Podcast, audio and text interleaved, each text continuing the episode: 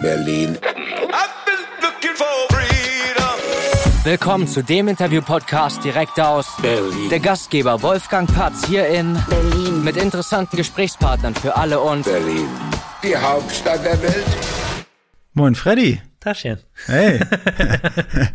Heute zu Gast Freddy Olander oder wie das Genau, ja, ausgesprochen? Freddy Olander, ja. Freddy Olander. Freddy Olander ist Big Wave Surfer aus Berlin. Jetzt, wenn ihr euch da draußen so fragt, hey, wo kann man denn hier in Berlin verdammt nochmal eine große Welle surfen, eine dicke Welle machen, ne? Da sagt man ja so, aber eine dicke Welle Eine surfen. dicke Welle machen viele, ja.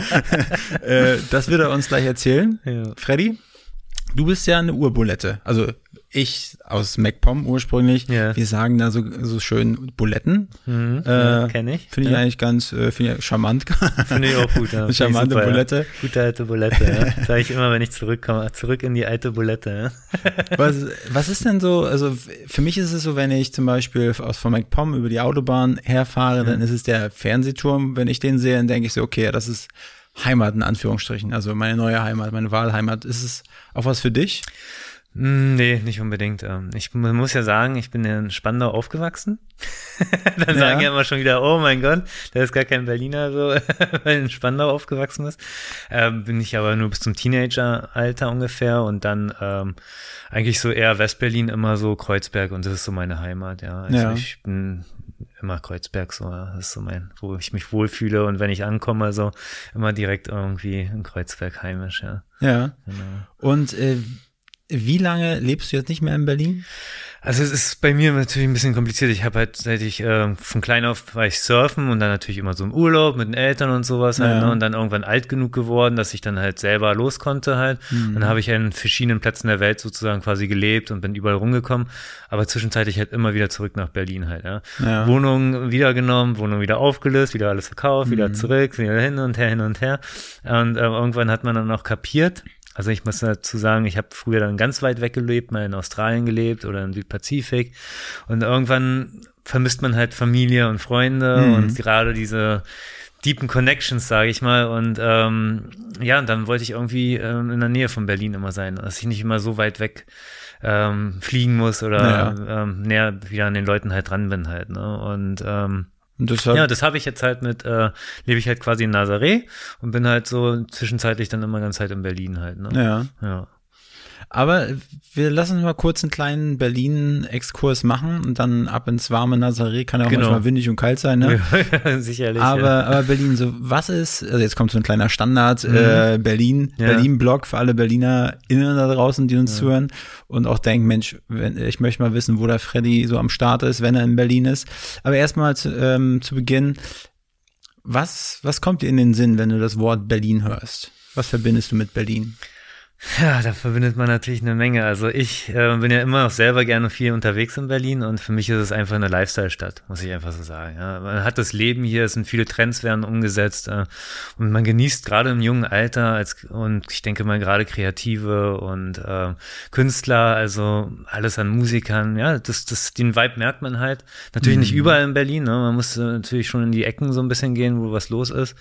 Aber ähm, gerade für mich war es immer eigentlich das Schönste so, das Multikulti. Alle, die ich, mit denen ich aufgewachsen bin, da, alle waren aus verschiedenen Ländern, die Eltern und alles. Es war immer, ja, es war schön so aufzuwachsen, weil man halt nicht so starr eine Richtung aufgewachsen ist. Man ist sehr offen aufgewachsen mit vielen verschiedenen, ja, Influences, ja, von verschiedenen Leuten halt, so. ja. Ich habe das Gefühl, also irg- vor ein paar Monaten hat ein Gast gesagt, Berlin ist so für viele gut für eine gewisse Zeit, also so zehn Jahre. Berlin kann dich verschlucken, irgendwann wieder ausspucken oder Berlin kann dich auch komplett runterziehen und nie wieder ausspucken. Dem stimme ich absolut zu. Also ich habe es ja selber oft genug gesehen halt. Ja, gerade junge Leute äh, versinken halt total in der Partyszene halt, ja, mit Drogen und allem drum und dran. Haben halt oberflächliche Freundschaften und kommen da teilweise gar nicht mehr raus, haben halt nie irgendwelche deepen Connections hier gefunden und versickern dann halt in diesen Partykreisen halt, ja. Ich meine, es, es macht Berlin natürlich, man darf das nicht nur negativ betrachten, es macht halt die Stadt natürlich krass aus, ja. Die ganzen Partyszenen und die, die gibt's halt nicht so. Also ich bin ja überall auf der Welt gewesen halt und überall rumgereist. Und so eine Partys wie hier, die findet man echt eigentlich nirgendwo halt. Ja. Und das ist cool, aber es gibt halt auch eine dunkle Seite. Muss man halt auch immer ein bisschen alles in Balance halt quasi so halten. Ne? Du hast ja so von, von Berlin geschwärmt, sag ich mal. Gibt's auch diese dunklen Seiten, die dir persönlich auf den Sack gehen, wenn wir jetzt vielleicht nicht unbedingt die Partyszene betrachten oder das verschluckt werden?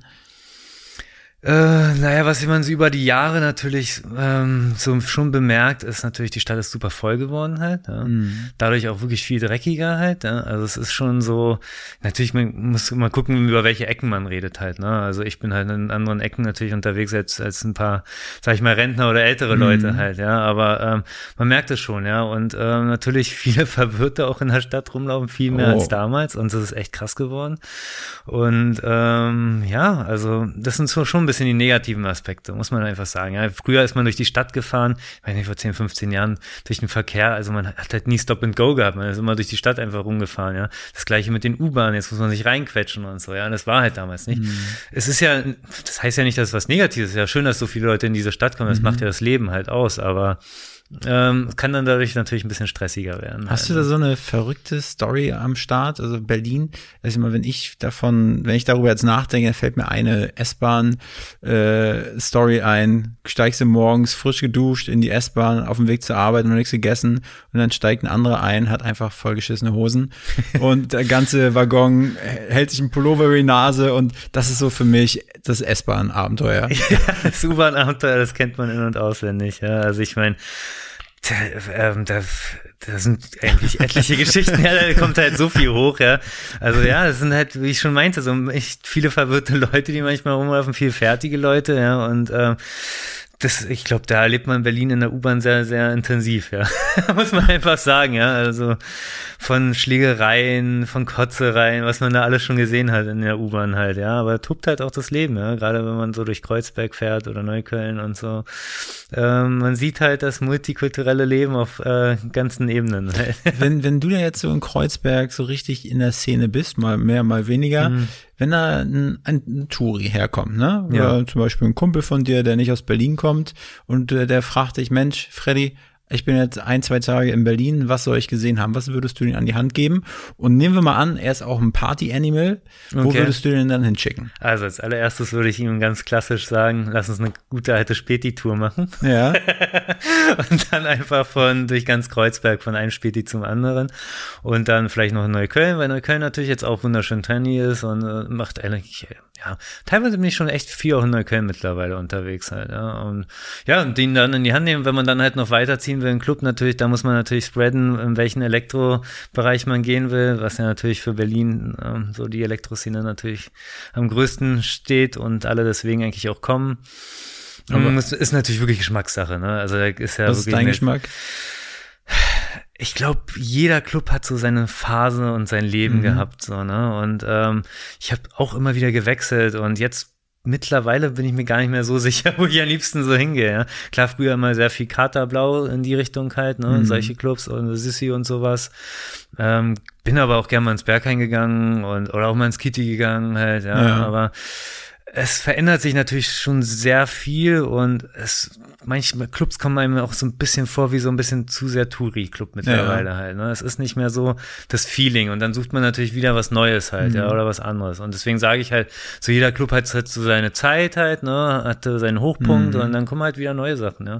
Da muss man sich halt wieder ein bisschen umschauen halt. So? Aber bei dem Club, bei den Clubs, die du genannt hast, habe ich mir auch gedacht, ja, das hört sich bekannt an. Mhm. Gibt es auch noch einen, wo du sagst, das ist so, den sollte man auf jeden Fall ausgecheckt haben, so ein kleiner Geheimtipp hier? Ein kleiner Geheimtipp, ähm, pff, oh.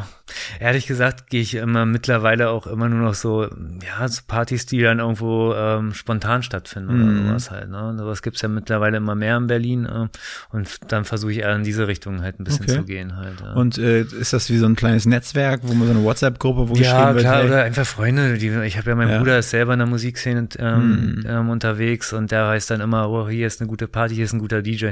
Man richtet sich dann schon so ein bisschen mehr, nicht mehr welchen Club, sondern wirklich, wo ist ein gutes Line-Up zu zur Zeit, wo ist wirklich was los, wo wissen die Leute, da wird auf jeden Fall ein cooler Abend sein heute. Mhm. Also, ja, ja, in diese Richtung. Ich glaube, so dieses ganz krass clubspezifische kenne ich auch von meinem Umfeld gar nicht mehr. Mhm. Man geht eher wirklich nach guten Partys einfach, wo man weiß, da wird es heute ganz gut sein. Ja. Und so Kreuzberg, also ich meine, wenn ich in Kreuzberg bin, dann fällt mir irgendwie Landwehrkanal ein, so Maybachufer. Ja. Irgendwie ja, da, da so, wenn die Sonne scheint, sich gemütlich da hinsetzen, was trinken. Aber was hat Kreuzberg noch zu bieten, so, so als So gibt's auch so ein paar. Ich meine, Oranienstraße ist, ist echt krass geworden, was da. Also ich habe da mal gelebt eine Zeit lang, Ja. ja. aber mittlerweile, ey, also es ist ja so voll geworden und so voller Mhm. Leben. Es war früher halt echt nie so, ja. Und ähm, eigentlich da ist immer ganz cool, weil so einfach verleihen von Bars, Spätis und Essen gehen, hast ja eigentlich alles da. Ist ja, Mhm. weil Berlin hat ja keinen zentralen Punkt quasi so, ne, wie andere Städte, wo du halt so eine Partymeile hast, hast Ja. ja. hat ja Berlin eher viele kleine Ja. Punkte halt, wo man Ja, sich total. halt zusammen trifft. Und ich finde so Oranienstraße mittlerweile in Kreuzberg kommt mir so ein bisschen der Vibe rüber, dass es so, so eine eine Partymeile ist, so eine ja, Mhm. Lebensecke so quasi halt, ne, wo auch ja alles gemischt durcheinander läuft halt so, ne. Und wenn du dann anschließend irgendwie nach dem Feiern irgendwie noch Hunger hast oder abends, so gibt's so irgendwie den Kebabladen deines Vertrauens oder irgendwie eine, einen Asia-Nudel-Store, wo du, wo du nochmal anhältst. Ach ja, ich meine, früher gab's ja immer noch, ähm, in Westberlin sind wir da ja immer später noch ins Café Schwarz damals Ja. gegangen. Das war ja immer so der Trendsetter. Jetzt lang nicht mehr, weiß nicht. Ja, das ändert sich halt so, ja, aber ähm, ja, man geht dann halt immer noch in irgendwie einen Dönerladen oder was Ja. weiß ich, zu Hasier oder sowas halt. ne? Hasier, ja, ja. Mag ich immer noch, ja. Wo, wo ist der da in Ja, Kreuzberg? und auch bei der Oranienstraße in Okay. der Ecke, Adelbertstraße da, ja. Okay, da. Hasier. Ja, genau. das ist der erste Kebabladen in Berlin, so, ne? Sagt Ja. man ja, äh, wo der Döner quasi so erfunden wurde halt. Ja. Ne? Und, ähm, Wo er von der Kuh gehopst ist. Das Dönerfleisch. so ungefähr, ja, ja, genau.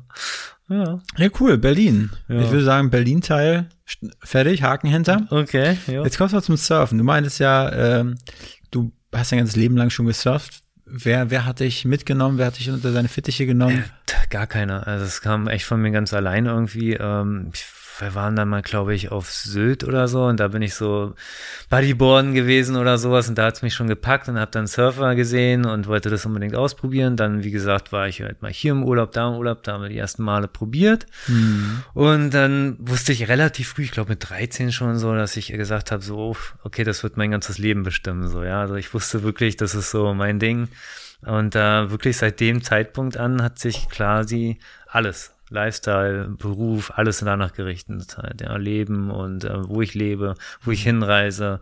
Ja, und das äh, wirklich von 13 an ungefähr. Aber es war Freizeit dann? Also es war erst Freizeit? Ja, na klar, war es erstmal, ich war ja noch ein Kind quasi und dann Ja. aufgewachsen, ähm, war das halt immer nur wie so ein Hobby natürlich in den, Mhm. im, Ur- im Urlaub halt und dann neben dem Studium halt, dann ging es halt los, dass man halt lange wegbleiben konnte halt und dann habe ich mein Studium abgebrochen und ähm, habe dann an anderen Orten gelebt halt. Dann ist mir aber klar geworden, es wäre ganz gut, noch ein Studium in der Tasche zu haben. Ja. Dann wieder zurück nach Berlin und da fertig studiert. Was hast du studiert? Äh, BWL, also Ja. das ist Illustration ganz normal. Und ähm, äh, ja, und dann wieder losgezogen und dann mal hier gelebt, da gelebt und immer zwischendurch halt wieder zurück nach Berlin.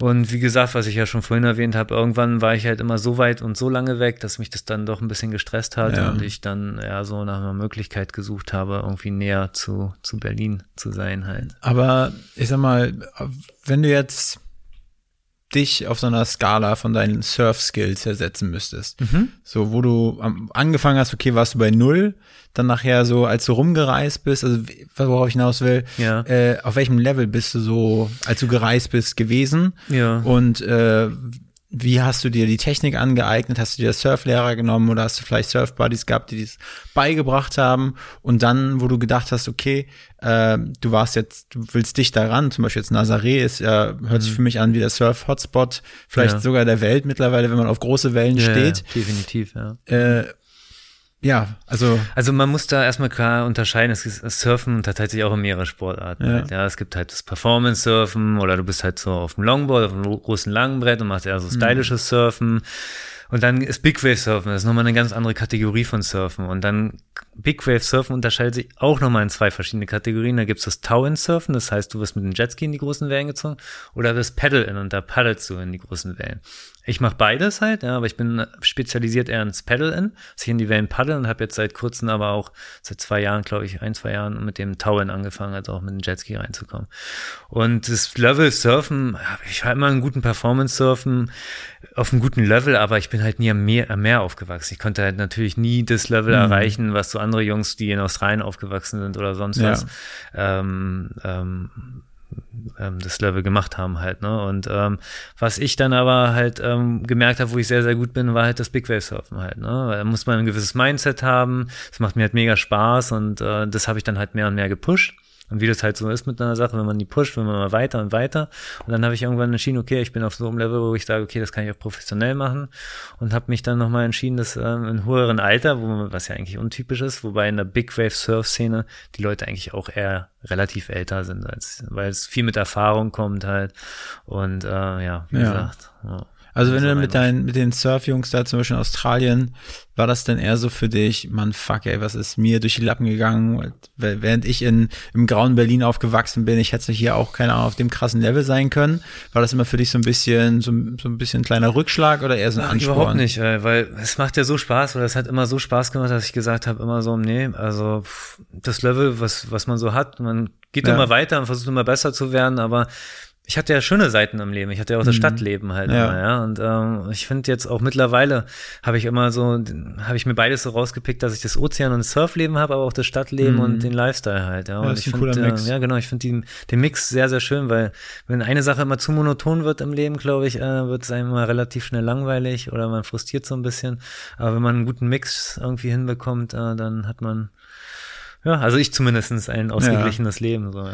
Du meintest gerade, dass du dann gedacht hast, hey, ne, das könnte auch als Pro gehen. Mhm. Hast du das gemerkt, indem du an so äh, Wettbewerben teilgenommen hast und da gut abgeschnitten hast? Oder wer hat dir gesagt, dass du Nö, das ich, Zeug man merkt einfach natürlich, es gibt nur gewisse Big Waves in dieser Welt äh, und äh, natürlich, wenn du aus Berlin und aus der Stadt kommst und da mitmischen kannst, dann bist du schon ganz oben. Ja. Okay. Ich meine, diese Wellen, die man dann so paddelt und so surft, das machen nur Handvoll Leute manchmal halt, ja. Und ähm, dann weiß man natürlich, okay, da hat man schon was auf dem Kasten.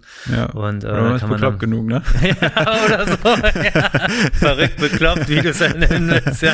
Also sagen ja auch immer die Leute, die in Nazaré, ähm, die Leute über die Surfer, dass die halt schon ein, ein bisschen an der Waffe haben. Das Ja. wird einem immer so nachgesagt. Aber du musst auch ein gewisses Mindset haben da, also um da, sich da reinzustürzen. Ist einfach so, ja. Was, was, was heißt Mindset? Du musst dich verlassen können auf dein, auf dein Equipment, du musst dich auf deine Technik verlassen können. Was Nee, ist du? Musst Mindset musst du dich einfach auf dich verlassen können, dass du Ja. dich traust und nicht zögerst in gewissen Momenten, Ah, die, okay. weil sonst viel, viele Sachen schiefgehen könnten. Ja. Ja. Oder überhaupt da überhaupt rauszupaddeln. Ja, du musst halt dieses Mindset haben, dass du dich traust, dass du äh, ja genug ähm, trainiert hast, äh, vorbereitet hast, ja und ähm, mental einfach die Stärke hast, das zu machen. Halt, ja. Diese gerade diese mentale Stärke, die bedenkt man halt über gar nicht, weil ähm, klar trainiert man sehr viel seinen Körper ganze Zeit, aber ähm, im Endeffekt, wenn Sachen schief gehen, und man zwar Verletzungen im Körper hat, sind auch die Verletzungen mental manchmal sehr, sehr stark. Und dann denkt man sich, boah, Mhm. warum mache ich das eigentlich? Und gehe ich wieder zurück ins Wasser oder nicht?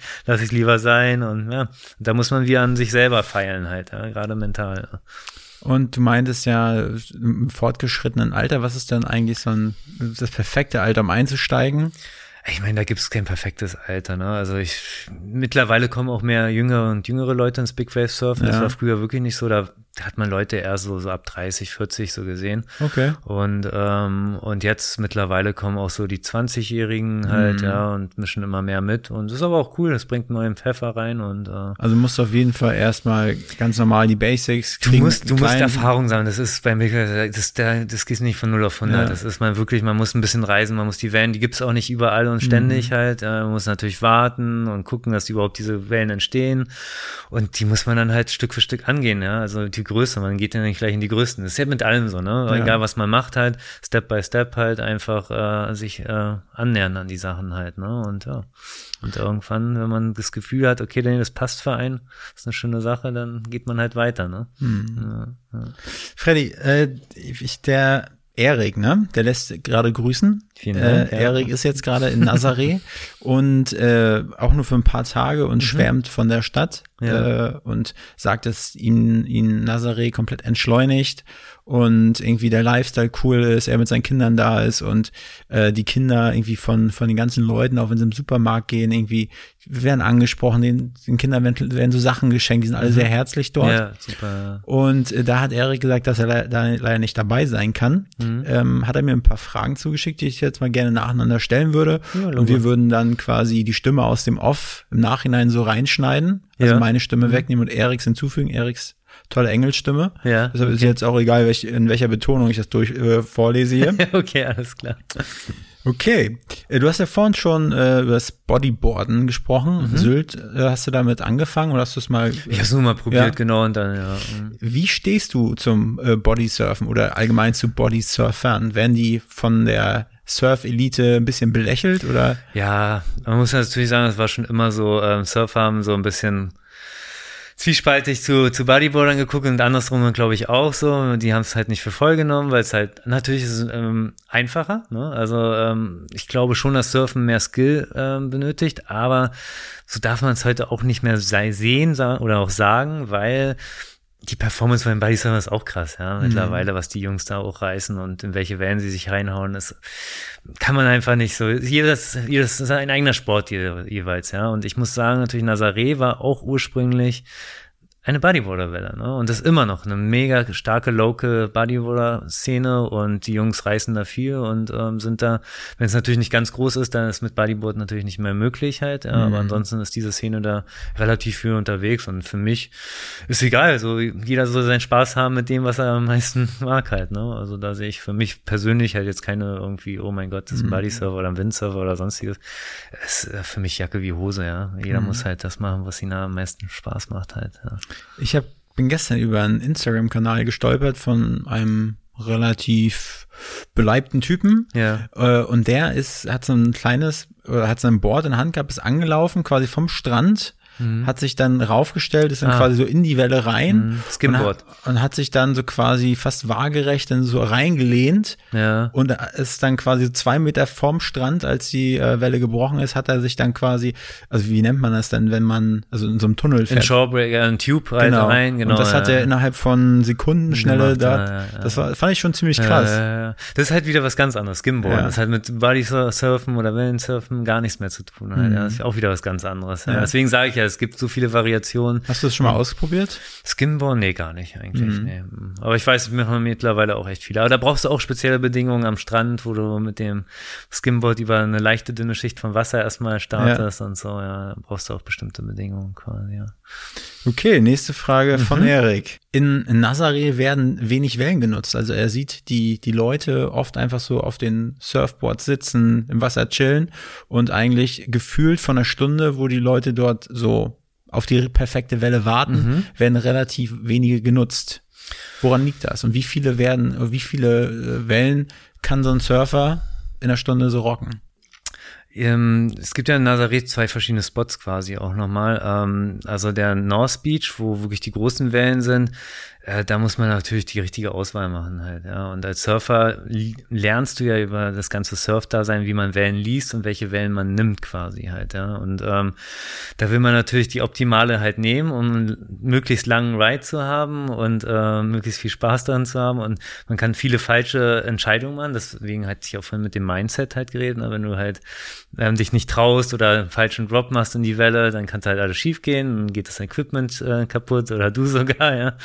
Das heißt, wir versuchen als Surfer halt immer die richtige Welle auszuwählen und wissen halt ungefähr, wo man sitzt halt, ja, wo man hinpaddeln muss und das nimmt halt echt seine Zeit, ja. Das äh, dauert halt. Also ja. gibt's da so ein so ein Einmaleins des der der unwissende Nichtsurfer, wie, wie man wie man so eine Welle auswählt, weil ich wenn ich mir das vorstelle, ja, Ja. da sitzt du wie auf dem Wasserbett, ne, das bewegt Mhm. sich so und auf einmal ja. merkst du, okay, das wird ein bisschen höher, äh, die Welle, die jetzt ankommt, Mhm. ist ein bisschen doller und dann keine Ahnung, woran woran machst du das aus? Also man, man, man sitzt halt da und beobachtet das Meer natürlich. Ja. Ne? Und das ist das Wellenlesen halt quasi. Es kommt immer so ein Set, äh, das jetzt wäre jetzt ein bisschen zu lang, das alles auch zu erklären, Ja. wie so ganze Wellen entstehen und sowas, aber es kommen halt immer so drei bis neun Wellen, sage ich mal, ja, in so einem Set Mhm. von Wellen halt. Ja. Und dieses Set wartet man quasi immer und beobachtet das Meer und von, irgendwann sieht man dann schon von Weitem dieses Set kommen. Und dann will man sich nur noch perfekt positionieren, um die besten von diesem Set zu erwischen halt. Ja. Also sagen wir mal von den drei bis neun Wellen, da sind halt zwei super Wellen drin und dann versuche ich diese gerade zu erwischen halt. Ja eine von den beiden. einen von den Beinen und dann natürlich starte ich da, wo der höchste Punkt der Welle halt anfängt zu brechen. Und da muss ich natürlich hinpaddeln, ja. Und ähm, wenn ich es nicht schaffe oder vom Zeit, vom Timing einfach falsch sitze zu weit weg oder so, dann gehen die Wellen halt einfach mir vorbei und ich muss wieder aufs nächste Set warten. Ja. Und das kann halt immer, je nach Sturm, was man halt hatte, kann das halt mal 10 Minuten dauern, 20 Minuten, 30 Minuten, ja. Mhm. Also deswegen sieht man halt Surfer immer mal ewig lange rumsitzen Ja. und keine Wellen nehmen, weil sie immer auf die Guten halt quasi Und warten. ist es denn aber, ist das schon eine Rangordnung, wie bei den Taxiständen in Berlin, First Come, First Serve oder was? Es gibt Vorfahrtsregeln, ganz Ja. klare Vorfahrtsregeln, ja. Und ähm, der, der am nächsten halt am höchsten Punkt der Welle, wo sie bricht, startet, hat natürlich die Vorfahrt. aber wenn er halt, jetzt ja. auch ein anderer einfach angerudert kommt und stellt sich dem vor dem, der vorher da war, darf der. Der darf er eigentlich nicht, weil so, man paddelt ja immer so nah an den Ja. Peak sozusagen, an den höchsten Punkt, um da als erster zu starten Mhm. halt. Wenn der jetzt natürlich einfach an dir vorbei paddelt und dann, dann ist natürlich so ein bisschen assi. Ja. Okay. Ja, genau. Ähm, dann hat der Erik gemeint, ähm, dass er ziemlich äh, begeistert davon war oder überrascht war, was da für eine, für eine Organisation hintersteckt. Also wenn jetzt ein Surfer, der hat stellenweise einen Jetski am Start Mhm. gehabt, der ihn dann da rausgezogen hat. Dann gab es irgendwie, er hat es einen Spotter genannt, der mit einer Drohne Mhm. am Strand gestanden hat. Kannst du das mal kurz erklären? Ja, also wenn wir jetzt, wir gehen mal jetzt von einem großen Tag aus in Nazaré quasi, ja, und ähm, brauchen halt ein ganzes Team halt, ja, und ähm, da brauchen wir halt, wenn es richtig groß ist, eigentlich fast drei Jetskis, ja. Du brauchst halt einen Jetski, der jemanden reinzieht, zwei Jetskis, die ein Backup machen, also Safety halt, ja, und ähm, versuchen, wenn Sachen schiefgehen, die anderen zu retten. Dann hast du einen Spotter oben an den Klippen, der da steht, halt mit dem besten, ähm, mit einem Fernglas und uns natürlich alles beobachtet. Der gibt den Driver, der den Surfer auch reinzieht, quasi immer ähm, Anweisungen oder sagt, wo am besten die Wellen kommen, weil er natürlich die Übersicht von oben halt noch viel besser halt, als wir haben halt. Ne? Ähm, das und dann brauchst du natürlich noch einen Filmer halt, ja, und das macht so das ganze Team halt quasi aus. Ja. Ja. Und je nachdem, wie viel, wie groß die Wellen sind, dementsprechend Jetski-Fahrer hast du. Ja. Also an normal großen Tagen kannst du auch mit zwei Jetskis quasi oder einem Jetski, je nachdem auch wie gut du bist, ne? Und was du erreichen willst halt. Ja, wenn du die größten haben willst, gibt es mittlerweile so eine Regel Nazaré, dass man mindestens zwei Jetskis haben sollte eigentlich, ja. Und wer bezahlt das? Das sind die Teams, die sich selber organisieren. Das ist halt das Schwierige. Ne? Man findet halt Sponsoren, ähm, organisiert sich, mit wem man halt rein will in ein Team, weil es gibt ja nicht viele, die das können und die da richtig gut drin sind halt. Ja? Mhm. Und wenn es um dein Leben geht, willst du natürlich die Besten um dich herum haben halt. Ja? Und dementsprechend ähm, ist das eine Schwierigkeit, da so die besten Leute zu finden und auf die man sich wirklich verlassen kann halt. Ne? Ja. Also das heißt, du hast ein Team oder bist da irgendwo reingeschlittert äh, von anderen Leuten, die es drauf haben. Genau, ja, oder denen man findet sich halt immer so. und ja. dann geht ihr beide, oder geht ihr die, geht die Gruppe auf Sponsorensuche oder kommen die auf euch zu? Wie läuft Ja, das im ja, Fall? es kommt drauf an halt, ne, wie gut man ist, was man für ein Level hat, aber meistens ist es halt so, ja, dass man, ich persönlich mache es noch so, dass ich zwischen Teams her herumspringe halt, ja, um verschiedene Erfahrungen auch zu sammeln Mhm. halt, ja. Also ich bin da halt sehr offen und arbeite mit vielen Leuten gerade zusammen ja. und will aber natürlich so irgendwann auch mein fixes Team halt haben, was dann natürlich mehr Sicherheit gibt und man noch bessere Ziele erreichen kann halt, ja. Aber jetzt Mhm. gerade in der Phase ist es super gut, noch mehr Erfahrung von jeglichen Leuten zu bekommen, halt für mich selber halt, ja. Ja, und dann, ja, und dann am besten entweder Sponsoren kommen auf einen schon mittlerweile zu, weil es halt wirklich gehypt ist, ne? Es ist halt wirklich die größten Wellen der Welt und dadurch Mhm. ähm, treiben sich dann natürlich alles an Marken und Ja. Brands mittlerweile rum und äh, man kriegt dann natürlich auch Interessen, so, ja. Und wie ist das so an Trainingstagen? Also seid ihr immer in diesem Team unterwegs und sind dann auch an Trainingstagen immer Jetski-Leute dabei? Nee, überhaupt nicht. Das, ist, das Ding ist ja, die meisten Leute, also leben da ja auch nicht, ne? Also die kommen halt immer eingeflogen für die Space und so. Das heißt, es kombiniert sich alles manchmal wieder komplett neu zusammen, ja, Mhm. weil dann ist einer nicht da, dann nimmt man jemand anderen und äh, muss halt gucken, wer zur Verfügung steht oder mit wem man da überhaupt gut arbeiten kann. Und ja, da gibt's keine Faustregel, ne? Das ist halt wirklich, das kristallisiert sich dann immer so kurz vor den Wellentagen heraus. So, ja. Ja. Mhm. Erik meinte, dass er da Probleme hatte, jetzt als, als komplett Unerfahrener Mhm. und vor allen Dingen nicht von Nazaré kommt, herauszufinden, äh, an welchen Strand er jetzt gehen soll und Mhm. an welchem Strand jetzt vielleicht gute Surfer gerade sind, zu welcher Tageszeit man vielleicht da sein sollte. Gibt es da irgendwie eine Plattform oder was würdest du Ja, es empfehlen? gibt natürlich Forecasts im Internet, halt mehrere ähm, Plattformen, wo man natürlich immer die Wellen sich anschauen kann, an wann die kommen und sonstiges halt. Ne? Also wo man genau die Konditionen halt sehen kann. Sogar zwei Wochen voraus, drei Wochen voraus. Mhm. Ja. Das Problem ist, dass man wirklich sagen kann, die Wellen sind gut und dass wir die nehmen und surfen wollen, zwei, drei Tage vorher ungefähr halt. Ja, es ist selber für uns schwer zu sagen. Und manchmal ist es so sogar, dass ich am Tag das, wo die Wellen da sind, erstmal überhaupt gucken muss, ist das überhaupt surfbar, ist das gut, weil es spielen solch viel, so viele Faktoren quasi da mit rein, dass man einfach nie sagen kann, okay, das wird der perfekte Tag. Man hat Tendenzen, klar, aber man kann es halt nie 100% sagen halt. Ja. Aber gibt es für die Zuschauer irgendeine Plattform, wo du Ja, also meistens entweder die ähm, folgen halt wirklich den Surfern und die ja. sagen es dann halt, ne? Also okay. ich mache es dann auch halt bei Instagram oder so, gebe ich es halt durch, okay, das wird ein guter Surftag, bereite mich jetzt gerade davor. Oder halt, ja, es gibt halt im Internet Magic Seaweed, ist so eine Seite, ist die bekannteste halt für den Forecast. Da kann man einfach reingehen und dann tippt man da Nazaré rein und dann hat da, sieht man eine Sternebewertung quasi und dann weiß man ungefähr, wann wirklich große Wellen und gute Wellen da sind halt. Ja. ja. Und an welchem Strand würdest du? Das ist der North Beach. Also immer, ähm, man geht nach Nazaré und das ist der Praia do Norte. Und da spielt sich halt alles ab halt. Und ähm, ja. man kann dann zum Leuchtturm runterlaufen. Vom Leuchtturm kann man auch mega Aussicht schon und kann das ganze Spektakel halt beobachten. Es gibt ja viele Big Wave Spots, die sind halt irgendwo mitten im Meer draußen. Das kannst du halt gar nicht beobachten als Zuschauer. Also deswegen ja. ist das halt so ein magischer Ort, wo du diese Riesenwellen bis zu 30 Meter und mehr hast und halt direkt an der Klippe stehst und das siehst halt. Mhm. Das macht so faszinierend, glaube ich, halt auch, ne?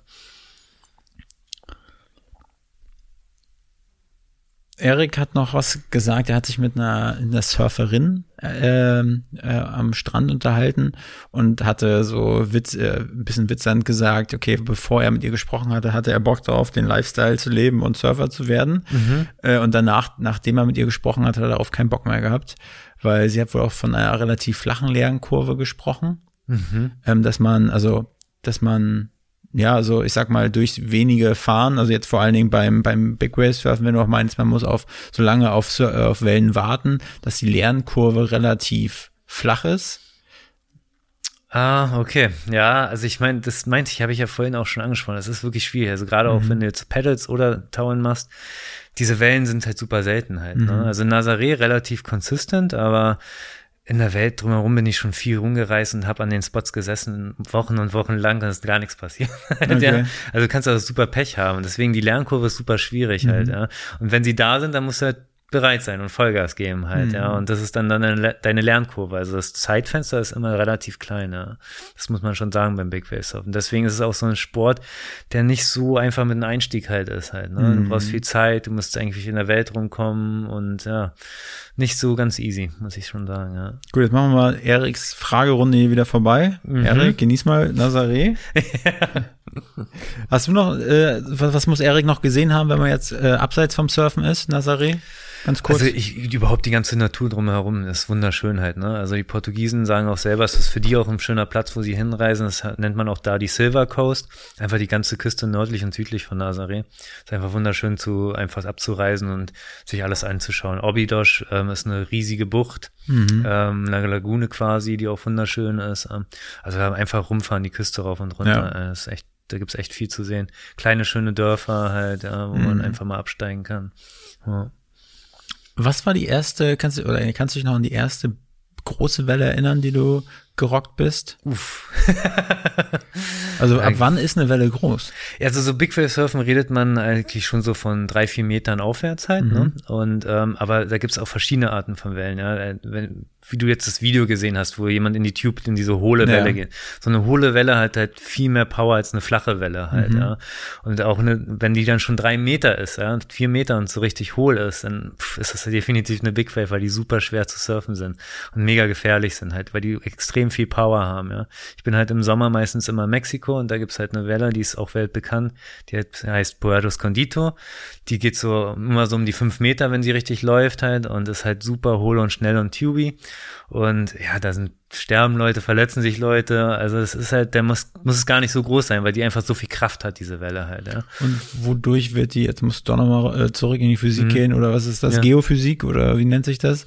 Äh, was macht denn so eine Welle schnell und gefährlich, wenn die doch ähm, relativ klein, okay, ich bin einmal von fünf Meter runtergesprungen, ja. habe mich in die Hosen geschissen. Ja, ja, also wenn die Welle fünf Meter hoch ist, scheint es schon ziemlich hoch zu sein. Ja klar, erstmal müssen die Stürme dafür entstehen und dann die Energie, die entlädt sich, ent, ähm, entlädt sich halt quasi am Shore, halt an, an der mhm. Küste halt und je nachdem, wie, wie der Shape der Küste ist und wie sich mhm. die Energie da entlädt, kriegst du dementsprechend halt Big Waves halt. Aber dafür musst du halt natürlich die Stürme haben, die dann im Winter produziert werden meistens halt, mhm. ne, an gewissen Spots halt, ja. Und ist es dann so, dass zum Beispiel in Nazaré, äh, wenn du meinst, die Wellen bis zu 30 Meter hoch sind, die dann können, sogar, ja. können die auch so tuby sein? Können Und auch, ja. ja. Wie wird die Höhe gemessen? Also wenn ich mir jetzt vorstelle, ich habe das immer, ich habe mir das versucht vorzustellen, wenn ich irgendwie in Berlin an hohen Gebäuden vorbeigehe, da kommt jetzt so eine Welle an oder Mhm. wie wird die gemessen? Ist es wirklich so? Ja, also im Prinzip mess, mess, messt du wirklich vom, vom, vom ähm, Bottom halt, hoch halt, ne? Und ähm, aber da gibt's viele Streitigkeiten, wie man es macht. Und die, weil es gibt ja auch Weltrekorde mittlerweile und jeder, ähm, es, es ist ja auch, wie du die Welle siehst, ja, und wahrnimmst. Dementsprechend siehst du die Größe von verschiedenen Winkeln halt, ja. Und da gibt's super viel Streitigkeiten, weil manche sagen, die haben schon größere Wellen gesurft und ähm, aus dem Blickwinkel waren die halt so groß, aber aus anderen halt nicht. Und äh, da wird so eine kleine Wissenschaft drüber gemacht mittlerweile, aber es gibt keine wirkliche Faustformel, das noch richtig gut zu messen halt bisher halt, ja. Deswegen wird sich darum auch immer wieder gestritten die ganze Zeit halt. Ja. Aber der aktuelle Weltrekord wird ja vom Deutschen gehalten. Genau, vom, genau, vom Steutner gerade, ja. ja. Und ja. Äh, kennst du den? Kennen wir Ja, den klar, untereinander? ja, natürlich. Man, man, man arbeitet da, sieht sich da ständig und Ja. äh, ja, jeder macht so sein Ding, ja, aber genau, klar. Und wenn du das äh, gesehen hast, was er gemacht Mhm. hat, was, was, was denkst du dir da? Ist das so, ja, machbar? Er hat Glück gehabt, dass er jetzt lange genug gewartet hat, dass die richtige Welle ankam? Klar, also du, ähm, ähm, erstens macht, macht er, der Steudner immer einen super guten Job, der ist super professionell und ähm, aber klar, was dazu auch noch gehört, nicht nur der Skill und das gute Team vor allen Dingen, was du zusammenbringen musst, sondern du musst an der richtigen Zeit zum richtigen ähm, Ja. da sein halt. Ne? Also da müssen die Wellen einfach stimmen, da müssen der Wind stimmen, halt alles muss stimmen und dass du auch diese Welle bekommst. Das sind ja auch noch andere Teams, die da mitspielen halt. Ja. Ne? Und ähm, viel Competition mittlerweile und ja, da muss halt alles stimmen, dass du das Ding halt wirklich erstmal auch schaffst, überhaupt zu surfen und äh, ja, und dann die Leute das auch wirklich ähm, gesehen haben, aufnehmen und all sowas halt. Ne? Du weißt ja, wir sind ja jetzt hier im Fitnessstudio, ne? Wie Ja. viel, wie viel drückst du denn, ne? Was, was war, was war, was war die größte Welle, die du ge ge geritten bist? Geritten bin ich, uff, das ist auch immer so schwer zu sagen. Also ich habe ja immer einen Unterschied zwischen Paddle-In und ähm, ähm, Taueln. Ja. Also beim Paddle-In aus eigener Kraft so, da bin ich so ungefähr bei den 10 Metern, Mhm. würde ich mal sagen. Und Nazaré geht auch nicht viel mehr. Vielleicht kannst du dann auf, ja, vielleicht nicht ein paar Meter mehr, aber viel wird da nicht gehen, glaube ich. Ja. ja, weil du dann einfach nicht mehr aus eigener Kraft in diese Wellen paddeln kannst Ja. halt. Ne? Und im Tauen bin ich gerade so bei 50, ja, 50 Fuß ungefähr. Ja. Das sind wie viel Meter? Ähm, Ich glaube um die 15 oder sowas halt, Mhm. ja. War so jetzt so meine letzten Wellen, die waren immer so um die 50 Foot, ja. Und ähm, ja, aber das Ziel ist natürlich auch ganz nach oben halt, ne? Und äh, das ist aber auch noch ein langer Weg, weil wie gesagt, da muss man mit dem Besten zusammenarbeiten Ja. und äh, viel trainieren und Der Weltrekord liegt irgendwo bei 21? Oder nee, der ist mittlerweile, glaube ich, jetzt ist der Steiner hat den gemacht bei 28, irgendwie sowas, Ehrlich, ja? ja. 27, 28 oder 26, nee, 26, glaube ich ist. Also irgendwas Mhm. okay. dazwischen. Und du ja. meinst, die Dinger wären aber auch bis über 30 Ja, Meter können sie hoch? auch werden, ja. Aber manchmal sind die ja noch überhaupt nicht surfbar, weil da einfach zu viel Wind ist. Die sind halt Ja. zu hügelig quasi, ja. Also sind halt, man nennt es so Bumps, ja. Mhm. Also wenn du dann surfst, kannst nicht einfach schöne, eine schöne glatte Oberfläche, sondern die ist total äh, aufgewühlt halt, ja. Und dann macht es halt super schwer, das zu surfen halt. Ja. Kannst du mal für, für mich und vor allen Dingen auch für unsere HörerInnen da draußen beschreiben, wie so ein, also wenn du siehst, okay, du, du paddelst da jetzt auf den höchsten Peak zu, du ja. merkst, okay, das, das klappt gut. Ja. Kannst du das mal einmal beschreiben, so, was du fühlst in dem Moment und was du denkst, was du machen sollst, was Ja. du machst? Also es sind ja so Prozesse, die in einem ablaufen, die ja, die man sich antrainiert hat. Ja. Ne? Man schaltet einfach automatisch natürlich in so einen Automatikmodus halt natürlich, ja. Aber äh, was ich immer so ganz gerne sage, ist halt, ähm, wenn ich jetzt in so eine Welle reinpaddel, ist wirklich ein krasses Emotionsbad. Ne? Also es sind ja eigentlich so Berge, die auf einen zukommen. Klar hat man dann halt Respekt, Angst, alles in einem halt, ja. Man, man denkt sich so, wow, okay. Aber du musst auch in dem gleichen Moment total selbstsicher sein, ja. Du musst dir sagen, okay, die Welle werde ich jetzt rocken und mega Spaß haben, ja. Aber wenn das nicht da ist, dann würdest du es ja nicht machen. Und du darfst halt wirklich keine Sekunde zögern. Wenn du nur eine Sekunde zögerst beim Paddeln oder so, können Sachen halt schief gehen. Und sobald du dann halt den Drop machst und in die Welle reinkommst und wirklich den stehst, ja, und dann langsurfst, dann kommt das Emotionsbad von der anderen Seite mit äh, Dopamin ohne Ende, Freude und äh, denkst dich, ja, geil, dass ich das geschafft habe und enjoyst halt den ganzen Ride. Ja. Und danach bist du auch schon eine Welle, bist du gestoked für ein, zwei Tage halt. Ja, weil, Also dann Ja. bist du kaputt dadurch von diesem ganzen. Nee, also gestoked meine ich einfach, dass du äh, geflasht halt, du bist Ach ja voller Freude und so, dass es geklappt hat alles und alles gut gegangen ist halt. Aber ähm, ich hatte auch genauso in der Saison etliche Unfälle halt. Ne? Man paddelt in so eine Welle, man schafft den Drop nicht, äh, verkalkuliert sich selber, ja, und äh, oder man hat die Welle nicht genommen und dann dahinter ist viel größer und die schlägt auf einen auf und äh, und dann geht's los, ja, mit den Verletzungen und ähm, gespült werden, nicht rauskommen aus dem ganzen Weißwasser und ja, das ist äh, eigentlich der größere Part von den ganzen Big Wave Surfen. Das muss man einfach mal sagen. Also was kann schiefgehen? Du kannst den Drop, also wann du dann Genau, ja. Also entweder du, es kann schon ein kleines schief ähm, gehen, wenn du dich falsch, falsch positionierst, egal ob Ja. jetzt Tau-In oder Pedal-In. Du sitzt einfach falsch und große Wellen kommen aus Nichts. Die kommen wirklich manchmal aus Nichts und Okay. super schnell. Und ähm, dann kannst du nicht mehr re rechtzeitig re reagieren und die Wellen schlagen wirklich komplett auf dich ein. Ja? Und dann also eine fetten ja, also wenn du so Tonnen Wasser auf dich rauf bekommst äh, und du nicht vorbereitet und gut trainiert bist darauf und weißt, was du so machst in diesen Situationen, können sie dir Knochen brechen, Material brechen, alles brechen halt. Ja. Also da musst du wissen, wo du abtauchst, wie du dich verhältst unter Wasser. Und dann ist es ja nicht nur, dass es eine Welle ist. Du kommst ja hoch und dann kommen ja halt nochmal, wie wir gesagt haben, so ein Set ne, von Wellen. Da kommen halt mehrere, ja, und dann musst du die alle durchstehen, bis du dann irgendwann schaffst, wieder zum Strand zu kommen ist die eine Option, aber ist meistens sehr weit, weil es sehr weit, weil wir sehr weit draußen sind bei großen Tagen. Oder dich halt jemand rettet halt, ne? Und jeder will natürlich retten. Wir hatten bisher keinen Todesfall, weil jeder hinterher ist, dass man wirklich äh, da performt und ähm, nichts passiert, weil sonst würde uns das vielleicht auch irgendwann verboten werden, ne? wenn da jetzt Leute ständig sterben würden halt. Ja. Deswegen gehen natürlich auch nur gute Jungs eigentlich, die mit Ja. viel Erfahrung sind, halt da raus halt, ja. Das heißt, der Grund, warum man es eventuell nicht schaffen könnte, ist, dass man es nicht schafft, hochzukommen oder dass man einfach zerquetscht wird oder. Ja, beim jetzt, wenn ich reinpaddel, ähm, da habe ich mal jetzt eine meiner größten Wellen, die ich letzte Saison gepaddelt habe, die war so um die 10, über 10 Meter groß. Ähm, ich bin halt reingepaddelt und aufgestanden und erstmal zwei, drei Meter einfach mit dem Surfbrett runtergefallen, bevor überhaupt auf dem Button aufgeschlagen bin.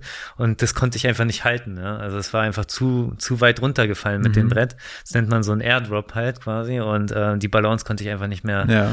regulieren und dann fällt es einfach weg und wirst halt mega von der Welle halt mitgenommen und zerhauen. Und wird alles kaputt gemacht. Also da war alles kaputt. Meine ganze Ausrüstung, Surfbrett war kaputt, ich habe geblutet überall. Ich habe mir die Schulter halb ausgerenkt und äh, musste gerettet werden und äh, ja, wurde dann halt zum Hafen zurückgefahren halt. Krass, ja. also man blutet durch, durch, durch Ja, klar, ja, sich mit dem Mund, ja. sich Das sind, das, sind, das sind Kräfte, damit man sich's mal vorstellt. Wenn ich unter Wasser in diesem Weißwasser durchgewirbelt bin, ich habe ja eine Weste, wo ich ähm, ähm, äh, Luft halt ähm, reinpumpen kann halt. Ja, da, da habe ich Griffe, die ich halt ziehe. in Sekunden und- schneller ist. Genau, ja. In Sekunden schneller, dass ich ganz schnell wieder an die Oberfläche komme, Ja. ja. Aber diese Krafteinwirkung der Wellen ist so stark, dass ich es nicht mal schaffe, meinen Arm zu diesen ähm, Knöpfen halt zu, zu bewegen und die zu ziehen halt, Mhm. ja. Also man kann halt nichts machen, man ist ziemlich machtlos halt, ja, wenn es schief geht. Kommt natürlich darauf an, welcher ähm, Stelle der Welle man halt fällt, ne, wo, wie, welche Stärke die Welle da hat halt, ne. Ja. Heute, also, ich- ja, ich habe jetzt die ganze Zeit schon Drops in der Hose. das ist wirklich so. Aber ich meine, du meinst ja auch, ne, die, wenn du es dann schaffst, dann na, bist du erstmal für, für die nächsten zwei Tage gestowt. Gestalkt, genau, ja, ja. Aber es kann halt echt schief gehen. Ne? Ja, aber, ja, ja, aber ich sag ja. mal, bei so Profisportlern, ich weiß auch nicht, wenn man sich MotoGP anguckt oder Formel 1 oder keine Ahnung was, Mhm. wo ja auch öfters mal Leute äh, sterben. Ne? Mhm. Ich meine, sowas spielt bei denen natürlich auch nicht mit dabei. Wenn sie dabei sind, dann denken sie, Nee, mir dann passiert's nicht, denken, mir ja. geht's gut, ich bin genau, gut ausgebildet. so musst du ja auch denken, sonst würdest du es ja nicht Ja. machen. Ne? Du musst natürlich denken, dass alles gut geht, dass du schaffst und natürlich den Skill dafür hast. Ja, aber wenn man es mal ehrlich betrachtet, auch letzte Saison die besten Teams hatten alle Unfälle, halt Jetskis kaputt gemacht, Unfälle, Krankenhaus hier und da. Also es passiert, wenn man es halt so auf den Punkt bringt, passiert eigentlich mehr Unfälle und Verletzungen, als dass Sachen gut gehen teilweise halt. Ja. Krass. Ja, weil die einfach so unberechenbar sind, die Wellen. Ist einfach so halt. Ja. Mhm. Es ist, es ist ein Natursport, du kannst da nicht kalkulieren. Du spielst mit einer, mit der Mutter Natur und äh, Hm. ja, legst dich da in die Hände manchmal, ja. Ja, was ist so, was sind so deine Ziele sportlich? Also, wie, wie lange kannst du das zum einen noch machen? Ja, das Pedal-In, muss ich jetzt sagen, nicht mehr, glaube ich, so lange. Ich werde es noch einige Jahre machen, aber es, es geht halt wirklich an die, an den Körper. Das merkt man halt auch die Verletzung. Ich habe mir einmal in Mexiko auch die Wirbelsäule geprellt und sobald ich nicht trainiere, merkt man sofort immer so die Schmerz, ähm, ähm, Fleckchen überall so am Körper, auch die Schultern beide so halt, ne. Das kann ich, glaube ich, noch ein paar gute Jahre machen. Ich bin noch fit und trainiere sehr viel dafür, aber dann wahrscheinlich mehr nur in den Tauen-Bereich, wo es motorisiert ist. Äh, da fällt es einem mhm. ein bisschen leichter, alles ist nicht so gefährlich, ein bisschen kalkulierter als das Pedal-In, ja. Ja. Ja, und ähm, ja, Ziele, klar, also eigentlich sind meine Ziele ganz klar, größte Welle erwischen mit, ähm, mit dem Jetski und mit dem Pedal in beiden Bereichen halt äh, ganz mhm. die größten Dinger, die man schafft ja, in diesem Leben noch. Und wann geht's jetzt in Nazaré die Saison so richtig los? Es geht jetzt gerade schon los, ja. Also jetzt sind gerade keine Top-Wellen, aber sobald jetzt wieder Wellen sind, ich fahre wieder nächste Woche zurück, mhm. oder fliege nächste Woche wieder zurück und dann wartet man halt, ne? Und ja. ähm, bis dann die nächsten guten Wellen kommen halt. Aber meistens im Oktober hat man eigentlich schon ganz gute November. Das kann man ja nicht sagen, ne? Die Saison ist dann halt so vom Oktober bis ähm, April mhm. quasi und dann muss man einfach gucken, dass man da ist und äh, zur richtigen Zeit am richtigen Ort halt. Ne? Und was könntest du dir vorstellen, nachdem, also ich mal vielleicht mit, mit Rollator noch reingezogen werden, mit dem Jetski ist wahrscheinlich nicht, nicht so drin. ja, nein, Aber hast du schon so Plan B oder genießt du erstmal einfach deine Zeit dort in Nazaré? Kosten, äh, wie, wie sagt man, Lebenserhaltungskosten sollen relativ auch überschaubar ist, sein. Ja, ist überschaubar, ja, ja, klar. Ähm, von daher genießt du erstmal deine Zeit oder hast du schon irgendwie was, kannst du dir vorstellen, in diese Surf-Szene nachher professionell vor allem mit BWL-Background irgendwie reinzugehen? Gibt es da perspektivische Möglichkeiten? Ja, habe ich schon. Also ja? da bin ich total mit gerade dabei. Also einmal natürlich biete ich das Coaching an für Leute, das zu erfahren halt. Ne? Und das mache ich im B2B und B2C, aber mehr für Unternehmen eigentlich. Mhm. Dass ich Unternehmen einlade und ähm, denen das halt mal zeige, diesen Lifestyle und diese Erfahrung, was es heißt, okay. da zwischen den Wellen mal zu fahren, auf dem Jetski mal reingezogen zu werden. Natürlich nicht in große Wellen, mhm. ne? in kleine Wellen und man so und so einen Kurs halt mit den Leuten halt cool. macht. Ja? Dieses Coaching Coaching biete ich halt an und im Hafen von Nazaré haben wir jetzt einen neuen Hub und da ähm, ist so Art, ähm, machen wir so einen Coworking Space draus, mhm. wo die Leute dann auch arbeiten können oder ich denen dann halt auch dann Speaker-Präsentationen bringen kann, um denen das cool. alles zu erklären. Das ist so die Business-Perspektive, die ich gerade da auch so an, aufbaue, ja. ja. genau, ja. Und ähm, das macht mir halt auch Spaß, ne, meine Passion dann den Leuten halt mhm. halt zu zeigen und zu bringen halt und ähm, kann dann halt beides so relativ nett kombinieren halt, ja. Richtig gut. ja. Ja, was, was, was kannst du unserer Community mitgeben zum Big Wave Surfen? Ich meine, du hast schon eine ganze Menge erzählt. Jo, ähm, ja, ich glaube, für die Leute, gerade jetzt hier in, auch in Europa, die die Chance haben, sollten sie definitiv mal kommen und nach Nazaré sich das mal alles anschauen, auch gerne mich mal besuchen. Ja. Äh, wird alles online sein. In unserem Hub kann man mich dann besuchen und dann kann man da gerne mal mehr dazu ja. Erfahrungen bekommen oder sogar auch selber mal ins Wasser mit mir kommen halt, ja. Ja, ja, geil. Ja.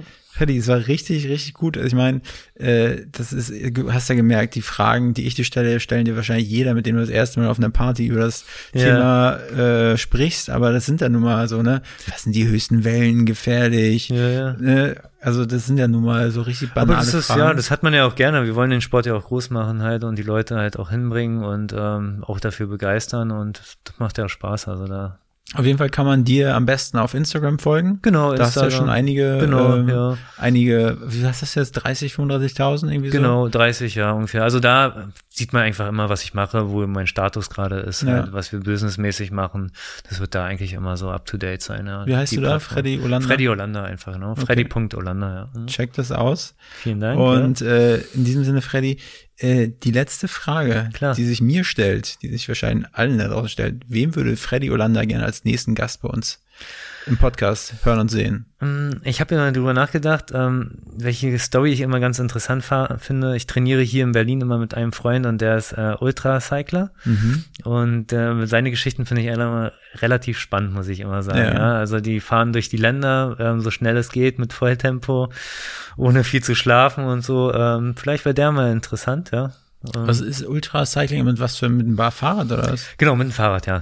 Habe ich gar okay. nicht erwähnt. Genau, mit dem Fahrrad einfach äh, mega krasse Distanzen so schnell wie möglich durchzufahren halt. Ja. Okay, hört sich spannend an. Ja, ja, ist wirklich ein spannender Sport und ich bin, ich finde ja auch alles so an Extremsportarten super begeistert ja. mich ja selber, das zu sehen, ja. was die Leute reißen können und wozu der menschliche Körper so überhaupt in der Lage ist. Halt, ja. Das ist immer super spannend. Ja. Extrem schlafen, ich zwölf Stunden am Stück, ohne Probleme. Auch super interessant. Kann ich mehr darüber erzählen. ja, Freddy, auf jeden Fall cool, dass du hier warst. Dankeschön. Ich werde dir ja weiterhin folgen und ich hoffe, dass ich auch mal besuchen kann. Ja, ja sehr gerne. Sehr äh. Ja, Erik, die, die alte Schweinebacke, äh, ist mir jetzt ja was voraus. Liebe Grüße nochmal an Erik. Ja, die liebe und bekannterweise auch liebe Grüße nochmal. Und äh, ja, ich werde auf jeden Fall deine Stories verfolgen, das solltet ihr da draußen auch. Und dann äh, kriegt man ja, glaube ich, auch fast hautnah mit, wann du mal wieder die nächste große Welle erwischt hast. Absolut, oder? ja, definitiv. Freddy, also in diesem Sinne, vielen lieben Dank für deine Zeit. Ja, vielen Dank für die Einladung. Schön, und wir kann. bleiben in Kontakt. Ja, auf jeden Fall. Danke. Macht's gut. Ciao. Ciao.